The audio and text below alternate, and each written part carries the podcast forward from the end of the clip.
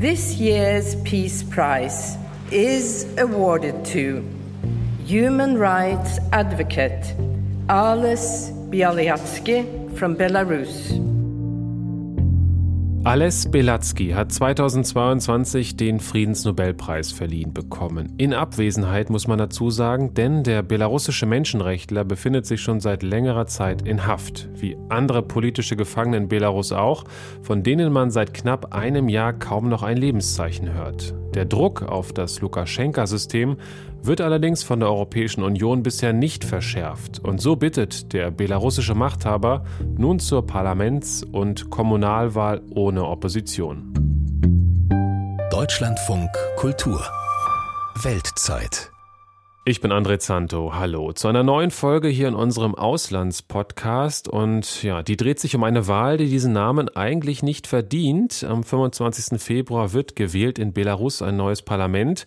Das sind die ersten Wahlen nach den Massenprotesten 2020, 2021. Allerdings ohne die bekannteste Oppositionspolitikerin und ohne den erwähnten Friedensnobelpreisträger, der in Haft ist. Dessen Menschenrechtsorganisation ist allerdings weiterhin aktiv in Litauen. Dort war für uns Inga Lesenkiewicz und hat unter anderem seine Frau getroffen. In Vilnius sind neben den zahlreichen blau-gelben ukrainischen Fahnen auch immer mal weiß-rot-weiße Fahnen zu sehen. Das Symbol der belarussischen Opposition. Auch an diesem zweistöckigen Gebäude im Hinterhof einer belebten Fußgängerstraße. Добрый день вам. Ich freue mich, Sie im Zentrum für belarussische Kultur begrüßen zu dürfen. Ich werde von Serge Xis begrüßt. Er ist im Juli 2021 aus Belarus geflüchtet. Er führt mich zu einer kleinen Bibliothek, gefüllt mit Büchern, die in seiner Heimat nicht gelesen oder verkauft werden dürfen. Hier sehen Sie ein Foto von Aljes Bialyatsky, unserem Friedensnobelpreisträger. Wir sind befreundet. Und hier geht es zur Bibliothek. Serge Xis arbeitet bei der Menschenrechtsorganisation Vesna. Die hat mehr als 25 Jahre für die Demokratisierung und Öffnung von Belarus gekämpft. Während der großen Proteste 2020-2021 wurden viele Mitglieder inhaftiert, darunter auch der angesprochene Gründer Ales Belatsky der 2022 den Friedensnobelpreis erhielt. Jetzt sitzt er für mindestens zehn Jahre in einer Strafkolonie im Gebiet Mohilov, erzählt seine Ehefrau Natalia Pinchuk übers Internet. Sie konnte ihn seit seiner Verhaftung 2021 nur ein einziges Mal besuchen. Das war am 10. oder 11. November 2022 für eine Stunde. Damals habe ich ihn zum letzten Mal gesehen. Unsere Korrespondenz ist unregelmäßig. Die meisten Briefe von Alès verschwinden. Von seinen Freunden bekommt er keine Post und er kann ihn auch nicht schreiben. Nach internationalen Gesetzen ist das eine Form der Folter im Gefängnis. Etwa 1500 politische Gefangene sind derzeit in Belarus inhaftiert. Wir können davon ausgehen, dass der Umgang mit politischen Gefangenen in der Strafkolonie besonders hart ist. Es wird alles getan, um ihr Dasein besonders schrecklich zu gestalten. Alès befindet sich bereits seit zwei, drei Monaten im Zellenblock. Das ist ein Gefängnis in der Strafkolonie. Er ist in Isolationshaft. Alice Belatsky ist der bekannteste belarussische Menschenrechtsaktivist. Schon 2011 wurde er wegen seiner Tätigkeit zu viereinhalb Jahren Haft verurteilt. 2014 hat die Community der Menschenrechtler und die internationale Politik seine Freilassung erzwungen. Alais ist international anerkannt. Er ist ein Symbol für die Situation der belarussischen politischen Gefangenen. Die Verhaftungen dauern an. Im Schnitt werden täglich 10 bis 15 Personen aus politischen Gründen verhaftet. Zuletzt wurden wohl die von der Welle erfasst, die durch Solidarität mit politischen Gefangenen aufgefallen sind. Sie haben versucht zu helfen, zum Beispiel durch Lebensmittelspenden. Diese Solidarität wird bestraft. Es wird versucht, jegliche Menschlichkeit in unserer Gesellschaft auszurotten. Das scheint das oberste Ziel der Machthaber zu sein. Das verdient die Aufmerksamkeit der Weltöffentlichkeit. Es müssen Druckmittel gesucht werden, um diese massenhaften Repressionen gegen Belarussen zu verhindern. Ich habe den Eindruck, dass das nicht in ausreichendem Maße getan wird.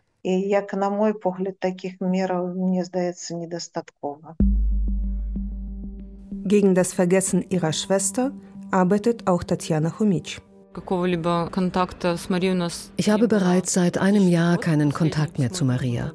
Am 15. Februar 2023 kam der letzte Brief. Seit über 350 Tagen haben wir gar keinen Kontakt. Free Maria Kolesnikova steht auf Tatjanas T-Shirt. Ihre Schwester gehörte zu den drei Frauen, die 2020 gegen Machthaber Lukaschenka aufgestanden sind und viele Sympathien der Bevölkerung genossen. Aus der Musikerin wurde eine Politikerin. Ein Systemwechsel schien greifbar. Maria Kolesnikova nahm an Protesten gegen die Wahlfälschung teil.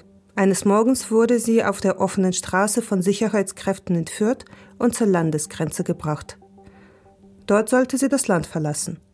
Doch sie zerriss ihren Pass, um zu bleiben, und wurde danach zu elf Jahren Haft verurteilt. Ihre Schwester bleibt im Ausland und versucht von hier, sich für Maria einzusetzen. Anfangs hatten wir Briefverkehr. Wir haben aber nicht alle Briefe erhalten. Die Briefe werden nummeriert. Man kann verfolgen, wie viele man tatsächlich bekommt. Auch sie hat nicht alle unsere Briefe erhalten. Es gab nur Briefwechsel mit den allernächsten Verwandten, mit mir und Papa, aber keinen Briefwechsel mit Freunden oder Bekannten. Maria Kolesnikovas Vater ist noch in Belarus. Aber auch er weiß seit einem Jahr nicht, was mit seiner Tochter ist. Zuletzt durfte er sie Ende 2022 in einem Krankenhaus besuchen. Für zehn Minuten. Nachdem sie in Isolationshaft fast gestorben wäre. Maria hat ihm erzählt, dass es in der Isolationshaft sehr kalt war. Sie konnte nicht schlafen. Um sich aufzuwärmen, musste sie ständig in Bewegung bleiben. An einem Tag ist sie 15.000 Schritte gelaufen. Sie hatte hohen Blutdruck und hat an mehreren Tagen nacheinander das Bewusstsein verloren. Die Wärter haben darauf nicht reagiert. Sie hat auch über Bauchschmerzen geklagt, aber auch darauf gab es zunächst keine Reaktion. Dann ging es ihr so schlecht, dass endlich der Notarzt gerufen wurde. Sie ist sehr spät eingeliefert worden und wurde schließlich im Krankenhaus von den Ärzten gerettet. Anfang 2023 brach der Briefverkehr mit vielen anderen politischen Gefangenen in Belarus ebenfalls ab. Darunter auch der Mann von Svetlana Tichanowskaja, die womöglich jetzt Präsidentin von Belarus wäre, hätte es nicht die mutmaßliche Wahlfälschung gegeben. Eigentlich wollte ihr Mann antreten, aber der Demokratieaktivist und Videoblogger Sergei Tichanowski wurde zwei Tage vor seiner Kandidatur im Mai 2020 verhaftet und konnte sich nicht zur Wahl anmelden. Svetlana entschied spontan selbst zu kandidieren. Sergei kam nach 15 Tagen frei, doch er wurde bald erneut verhaftet und später zu 18 Jahren Haft verurteilt. Wie es ihm geht, weiß Svetlana Tichanowskaja nicht. Oh вельмі хутка ўжо ў сакавіку споўніцца амаль год як я зусім нічога не ведаю пра лёс свайго Сергея Im März wird es bereits ein Jahr sein, seitdem ich nichts mehr vom Schicksal von meinem Sergei weiß. Auch die Kinder bekommen keine Briefe mehr. Der Anwalt kann nicht zu ihm. Ich weiß nicht, in welchem Zustand er sich befindet, ob er noch lebt, wie er durchhält. Nicht zu wissen ist das Schwierigste. In den Gedanken kommen einem unterschiedliche Bilder. Im Sommer gab es ein kurzes Video von Sergei Tichanowski, das wohl zeigen sollte, dass er noch lebt, erzählt seine Frau. Sie selbst ist mit den Kindern in Litauen. In Belarus geht die Verfolgung von Menschen, die bei den Massenprotesten dabei waren oder Solidarität mit politischen Gefangenen zeigen, weiter. Die Exil-Belarussen vermissen die Aufmerksamkeit der Weltgemeinschaft und den Druck auf das Regime. Von unserem Standpunkt aus gibt es nicht genug Druck. Es gibt Löcher in den Sanktionen, die vom Regime ziemlich leicht umgangen werden. Das Regime von Lukaschenka kooperiert mit dem russischen Regime. Sie benutzen sich gegenseitig und handeln weiterhin mit Europa. Wir fordern mehr Druck. Aber die europäische Maschinerie ist ziemlich bürokratisch, schwergängig und andere Ereignisse wie der Krieg in der Ukraine und Israel verdrängen die Aufmerksamkeit für Belarus. Wirtschaftliche Sanktionen, politische Isolation. Es wäre ein stärkerer Schlag gegen das Regime Lukaschenka, es für seine Verbrechen zur Verantwortung zu ziehen. Wir appellieren an die internationalen Strukturen, die internationalen Gerichte, damit sie sich dieser Verbrechen annehmen. Aber wissen Sie, ich glaube, es fehlt am politischen Willen. Svetlana Tichanowskaja ist das Gesicht der belarussischen Opposition im Ausland. Sie gibt Pressekonferenzen, trifft Politiker aus aller Welt, hält die Bewegung am Laufen. Sie wolle Belarus vom Regime befreien, sagt sie über ihre Aufgabe. Und sie wolle verhindern, dass Russland das belarussische Territorium kontrolliere. Lukaschenka sei gerade dabei, die Souveränität seines Landes aufzugeben. Angesprochen auf die Parlamentswahl, schüttelt sie den Kopf. Zurzeit ist jede sogenannte Wahl in Belarus eine Farce, ein Zirkus, eine Imitation. In Belarus nennen wir es Nichtwahl. Solange im Land eine so tiefe politische und humanitäre Krise herrscht, Menschen für ihre Meinung bestraft werden, kann nicht von ehrlichen und freien Wahlen gesprochen werden. Ganz gleich, welche Wahlergebnisse die belarussischen Machthaber aufschreiben, wir rufen die Weltgemeinschaft auf, die Wahl nicht anzuerkennen. Die Belarussen rufen wir auf, die Wahl zu ignorieren. Wir rufen sie auf, nicht an Protesten teilzunehmen, nicht zu demonstrieren. Die Menschen würden sich sinnloserweise unnötigen Risiken aussetzen.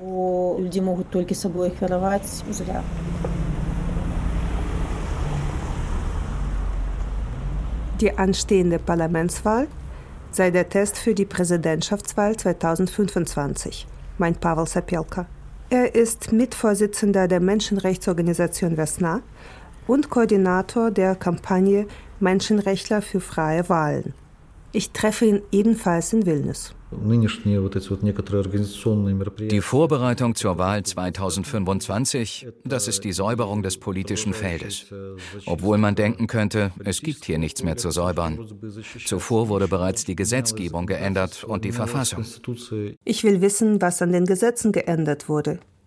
Er gibt ein Beispiel. Во-первых, уже не обязательно публиковать списки zum Beispiel müssen die Namen der Mitglieder der Wahlkommissionen, die ja die Wahl fälschen werden, nicht mehr veröffentlicht werden. Die Wahl wird jetzt von anonymen Menschen durchgeführt.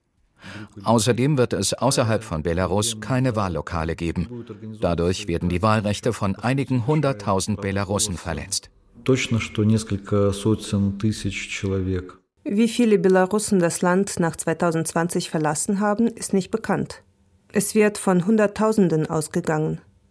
Darunter auch die Psychologin Wolha Welitschka, die in ihrer Heimatstadt Rodna ein Kinderhospiz geleitet hat. Auch sie hatte 2020 gegen die mutmaßlich gefälschte Präsidentschaftswahl protestiert und war für einige Tage im Gefängnis. Als später gedroht wurde, ihr die eigenen Kinder wegzunehmen, floh sie nach Litauen. Jetzt leistet sie hier psychologische Hilfe für Angehörige politischer Gefangener und deren Kinder.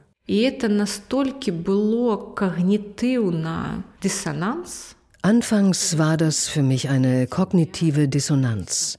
Fünf- oder Zehnjährige wissen, wie das Gefängnis von innen aussieht, wie man Briefe schreibt, was ist erlaubt, was nicht, wie man Tee einpackt oder Speck schneidet. Sie kennen die Details mit der Genauigkeit der Erwachsenen.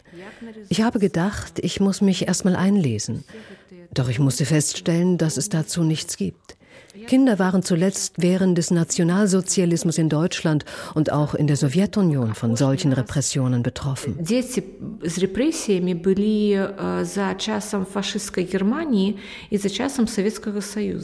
Wolho Welitschka fing an, ihre Sitzungen mit Kindern aufzuschreiben.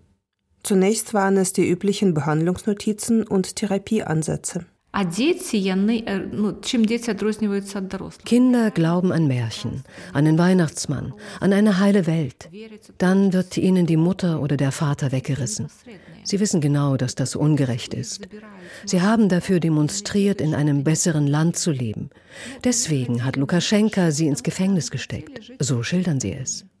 Diese unerträgliche Ungerechtigkeit wird großen Einfluss auf die Persönlichkeitsentwicklung haben.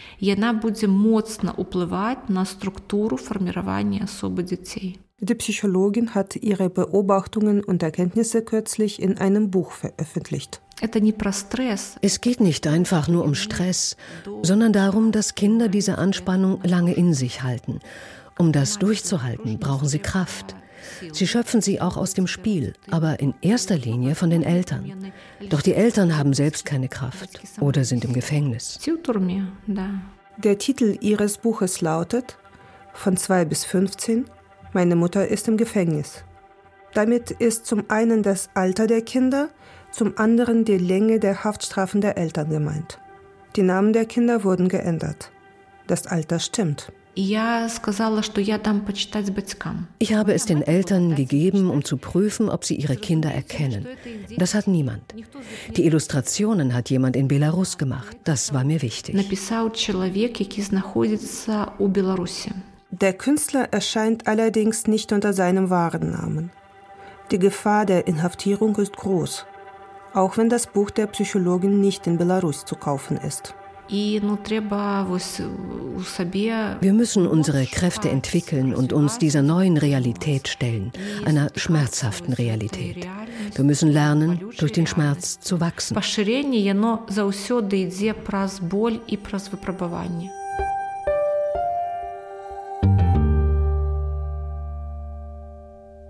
Eine oppositionelle Belarusin, die jetzt in Vilnius lebt. Inga Lisenkiewicz hat mit ihr gesprochen und neben Litauen hat auch Polen viele Belarusinnen und Belarussen aufgenommen. Dort ist Peter Sawicki unser Korrespondent und er beobachtet auch die Parlamentswahl im Nachbarland, die für den 25. Februar terminiert ist. Hallo. Hallo. Herr Sawicki, wir haben gerade schon von der Opposition gehört, die sogenannte Wahl sei eine Farce. Welche Parteien oder Politiker stehen denn zur Wahl in Belarus?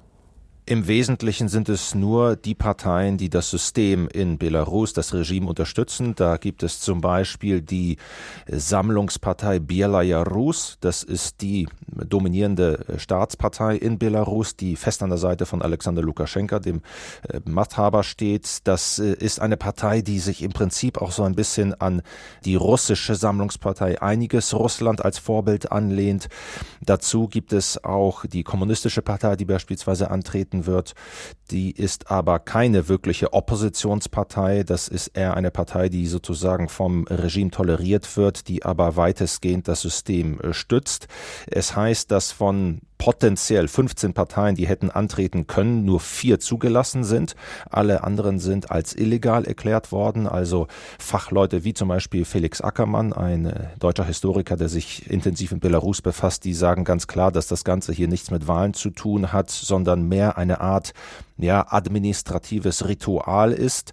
Und es geht auch zum Beispiel darum, dass äh, in den Kommunen ja keine wirklichen Bürgermeister gewählt werden, sondern eher Staatsgesandte, wenn man so will, nach sowjetischem Vorbild. Also alles in allem keine wirkliche Wahl, die hier stattfindet. Das Ganze ist äh, eher noch deutlich schärfer geworden als äh, in den Jahren zuvor. Die bekanntesten Oppositionellen haben wir gerade schon gehört, wie äh, Svetlana Tichanowskaja, die stehen ja nicht zur Wahl. Eine faire und freie Wahl, haben Sie ja gerade gesagt, ist also nicht zu erwarten. Warum spielt denn Machthaber Lukaschenka das trotzdem jetzt durch? Da sind sich Beobachter wie Felix Ackermann oder auch der belarussische Politologe, der im Exil lebt, Artyom Schreibmann einig, dass hier einerseits Normalität in gewisser Weise simuliert werden soll, dass sozusagen jetzt wieder ein ruhigerer Zustand äh, im Land eingekehrt ist und gleichzeitig auch das System Lukaschenka stabilisiert werden soll, beziehungsweise diese Stabilität getestet werden soll. Somit gibt es auch deutlich verschärfte Bedingungen, wie gerade kurz skizziert bei dieser Wahl was zum Beispiel Personen aus der Zivilgesellschaft angeht, die vor Ort sind, da riskieren die sogar, wenn sie dazu aufrufen, dass es zu einer fairen Stimmauszählung kommt, im Gefängnis zu landen. Also das äh, nur ein Beispiel dafür, wie sich auch äh, sozusagen die Gesetze verschärft haben. Das Ganze soll auch als Vorbereitung auf die Präsidentschaftswahlen 2025 dienen, also im kommenden Jahr. Außerdem, darauf weist zum Beispiel Artyom Schreibmann hin, der belarussische Politologe, wird auf die sogenannten Parlaments- und Kommunalwahlen die Zusammensetzung eines besonderen Organs folgen, das heißt Allbelarussische Volksversammlung. Das ist ein Organ, das es seit einigen Jahren in Belarus gibt, das eigentlich alle fünf Jahre tagt. Das soll politisch aufgewertet werden. Das wird dann sozusagen nach diesen Wahlen von den dann gewählten oder bestimmten Personen zusammengesetzt werden. Und das sei, so schreibt man, zentral für die Fortentwicklung des Regimes in Belarus. Mhm. Dieses angesprochene neue Organ, vielleicht können Sie das noch ein bisschen erklären? Das hängt zusammen mit einer Verfassungsänderung aus dem Jahr 2022. Da wurde diese sogenannte allbelarussische Volksversammlung bereits deutlich aufgewertet und laut einem neuen Gesetz soll diese Versammlung die Möglichkeit haben, beispielsweise Richter abzusetzen oder sogar den Präsidenten zu kontrollieren, beziehungsweise in einem, im äußersten Fall ihn sogar absetzen zu können. Und da stellte sich damals die Frage, plant Alexander Lukaschenka in diesem Zusammenhang möglicherweise eine Machtübergabe, dass er dann also künftig nicht mehr Präsident, sondern dann Vorsitzender dieser Versammlung ist, um dann seine Nachfolger kontrollieren zu können. Und äh, diese Möglichkeit ist durchaus gegeben, wobei die letzten Signale, die man vernommen hat, eher so sind, dass Lukaschenka Lukaschenka noch nicht seinen Rücktritt, seine Abdankung plant, sondern gegebenenfalls beiden Organen, wenn man so will, oder beide Ämter äh, dann innehaben könnte, um dann noch eine Zeit lang sozusagen dann seine Nachfolge vorbereiten zu können. Aber die Beobachter sind sich sicher, dass es zumindest strukturelle Veränderungen im Regime geben wird und die jetzt bevorstehenden Wahlen könnten zumindest eben ein wichtiger Test für die Stabilität dieses Systems sein und inwieweit Lukaschenka die Kontrolle über die Gestaltung dieses Systems noch hat. Mhm. Sprechen wir nochmal über das äh, Verhältnis zu Russland. Da hat sich ja auch einiges getan in den vergangenen Jahren. Ich kann mich noch erinnern, hier in der Weltzeit haben wir vor rund zehn Jahren gesprochen über eine Lockerung der Europäischen Union in Bezug auf die Sanktionen gegenüber Belarus. Auch von einem Aufeinander zugehen war damals noch die Rede. Jetzt ist eher von einem Unionsstaat mit Russland äh, die Rede. Wie abhängig ist Belarus inzwischen von Putin? In einer gewissen Weise hat Lukaschenka seine Position vielleicht etwas verbessert, dadurch, dass er ja bei dem Konflikt zwischen Wladimir Putin und dem früheren Anführer der Wagner-Söldnertruppe Jewgeni Prigozhin ja in gewisser Weise vermittelt hatte, nachdem Prigozhin ja diesen Putschversuch gestartet hatte. Wir erinnern uns, das ist im vergangenen Jahr passiert und äh, Prigozhin hatte dann ja so eine Art kurzzeitiges Exil in Belarus genossen und wir wissen ja, wie es dann für ihn geendet ist. Aber das hat Lukaschenka sicherlich ähm, in der Gunst bei Putin etwas steigen lassen. Belarus ist ja nach wie vor ein, wie wir wissen, enger Komplize Russlands bei der Invasion in der Ukraine. Ukraine. Ähm, generell muss man aber sagen, dass die Anbindung von Belarus an Russland auf politischer, militärischer und ökonomischer Ebene immer stärker vonstatten geht. Das geht dann sogar schon in solche Details, dass kürzlich, wie es in Berichten von unabhängigen Exilmedien hieß, sogar die Steuerpolitik der beiden Länder harmonisiert wird. Das heißt aber auch, dass Russland dabei behilflich ist, dass Belarus die EU-Sanktionen so gut es geht umgehen kann. Mit Blick zum Beispiel auf äh, sanktionierte Produkte wie Kali-Dünger, die jetzt weitestgehend wohl über russische Häfen auf den Weltmarkt äh, exportiert werden. Mutmaßlich in diesem Zusammenhang gab es vor einigen Tagen ein Treffen von Alexander Lukaschenka mit dem Gouverneur der russischen Region Kamtschatka wo es eben Zugänge zu Häfen gibt. Und das könnte eben im Zusammenhang mit dieser Sanktionsumgehung gestanden haben. Und vielleicht dann noch zum Abschluss ein Satz, auch was Ukraine angeht. Viele Beobachter sind sich auch sicher, dass das Schicksal von Lukaschenka grundsätzlich auch am Resultat des Krieges in der Ukraine hängt. Vielen Dank. Peter Sawicki in Warschau über Belarus vor den sogenannten Parlamentswahlen und Kommunalwahlen am 25. Februar. Danke auch.